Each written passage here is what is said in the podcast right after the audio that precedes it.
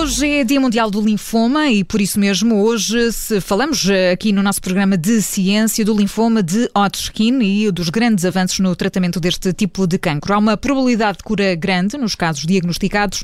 90% são jovens e cerca de 75% destes doentes conseguem um tratamento total deste tipo de linfoma. Graças a estes números, os tratamentos eh, deste tipo de cancro já são considerados um caso de sucesso na área da oncologia e na história da medicina. E para nos falar acerca desta doença, mas também dos tratamentos, temos connosco o professor Erlander Marques, é médico do Serviço de Oncologia do Hospital de Braga, é também investigador no Centro Clínico Académico de Braga.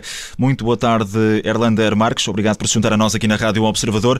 Antes de mais, que tipo de cancro é este, este linfoma de Hodgkin? Ora, boa tarde.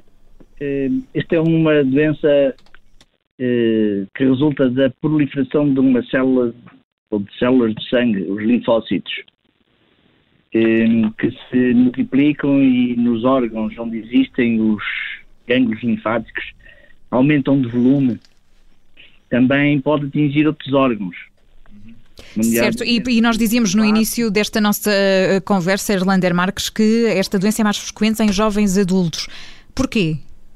Em, em, é, ela, é, ela, tem uma incidência bimodal, como nós chamamos, duas, duas alturas da vida, principalmente nos, eh, nos uh, jovens, de, digamos, adolescentes e adulto jovem, e depois vai aumentando da idade, vai aumentando com a idade a partir dos 40 anos. E, portanto, tem mais incidência nessas duas fases da vida, como nessas explicava. Duas fases da vida, exatamente. E em relação, enfim, já vamos falar aqui do sucesso na, na cura, porque de facto é, é, grande a porcentagem de pessoas que consegue, eh, enfim, eh, ser tratado neste tipo de, de cancro, com, com sucesso. Mas quais são os sintomas exatamente deste linfoma de Hodgkin? Uh, portanto, a primeira, uh, essencialmente, a primeira coisa que se nota são, é o aumento dos gânglios os tais nódulos que aparecem no pescoço, nas axilas, nas regiões inguinais. Então, também dá, e depois também pode dar queixas eh, eh, gerais, sistémicas, como nós dizemos, que são febre, eh, emagrecimento, suores, mas muitas pessoas não têm queixas e só têm nódulos a crescerem na, nessas regiões que eu disse. Portanto, assim que, que, se nota alguma, alguma diferença, por exemplo, no que diz respeito ao, ao crescimento de, de gânglios, uh, o ideal é consultar desde logo um especialista para eh, tentar Exatamente. antecipar problemas de maior. Sim, mas há, há, muita causa para o aumento dos gânglios. As infecções também dão aumento dos gânglios, as doenças autoimunes também dão aumento dos gânglios. Portanto, portanto, o que nós aconselhamos é um aumento sustentado Portanto, não, não é na primeira semana que isso geralmente resulta de uma infecção. É se a persistência desses gânglios for para lá das três semanas. E, portanto, aí consultar um médico para perceber o que é que se passa exatamente. Como é que funciona o tratamento deste, deste tipo de, de linfoma? O, o, antes do tratamento, o diagnóstico geralmente, geralmente não, obriga sempre a retirar o gânglio para análise. Hein? Ou então uma biópsia para tirar um fragmento se o gânglio for demasiado grande. Uhum mas é, mas é necessário a avaliação histológica, a avaliação anatomopatológica desse gânglio.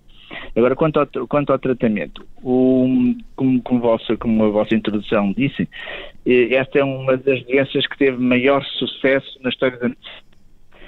Era uma doença geralmente fatal, quase 100% fatal, até aos anos 60, e depois, desde aí, com a introdução dos fármacos de quimioterapia, de facto nós fomos conseguindo curas eh, sucessivamente, eh, com uma percentagem sucessivamente maior.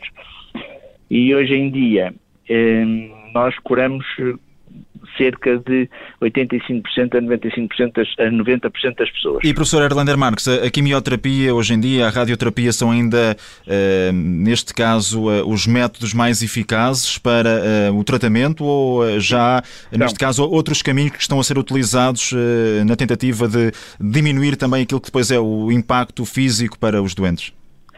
Sim, para já são. a quimioterapia eh, é um método que a quimioterapia e a radioterapia são um método que permite obter estas taxas de cura.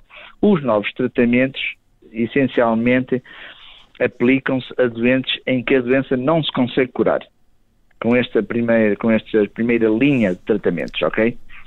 E, Portanto, e esses tratamentos passam por. Uh, estava aqui a pensar no tratamento em relação às células CAR-T, por exemplo, uh, passa por aí ou não? Não se, para já no linfoma de Hodgkin ainda não, ainda não se. Não se aplica. Para quem está a ouvir, já agora este tipo de terapia consiste na, quase na mudança de informação que é transmitida às células que depois combatem este tipo de, de cancros. Portanto, neste. É, são retiradas as células do doente, isso aplica-se neste, está-se a aplicar neste momento aos linfomas que não o linfoma de Hodgkin, uhum. e ao mieloma e às leucemias agudas da linha linfoblástica.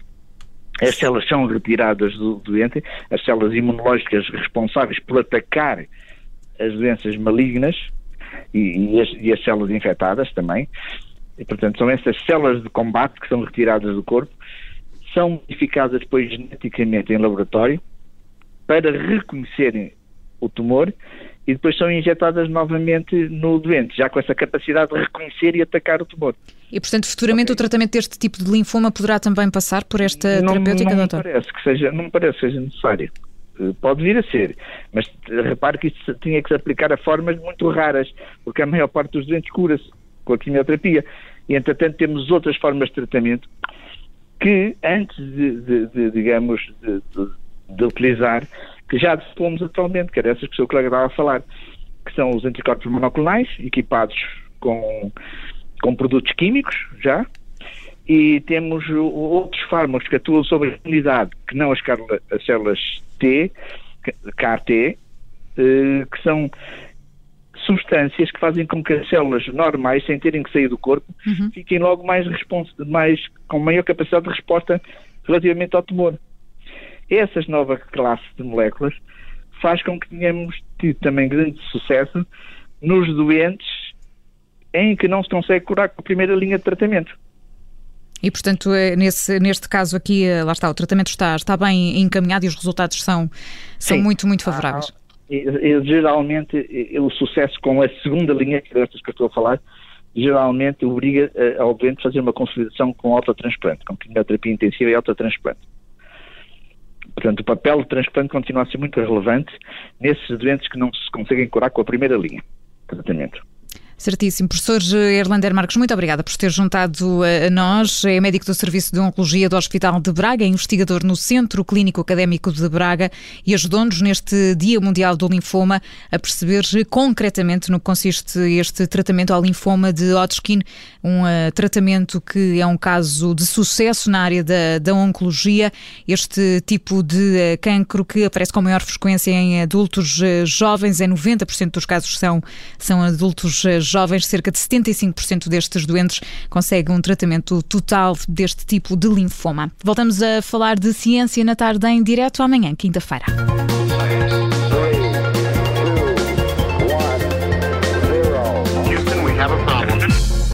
Obrigada por ter ouvido este podcast. Se gostou, pode subscrevê-lo, pode partilhá-lo e também pode ouvir a Rádio Observador online em 98.7 em Lisboa e em 98.4 no Porto.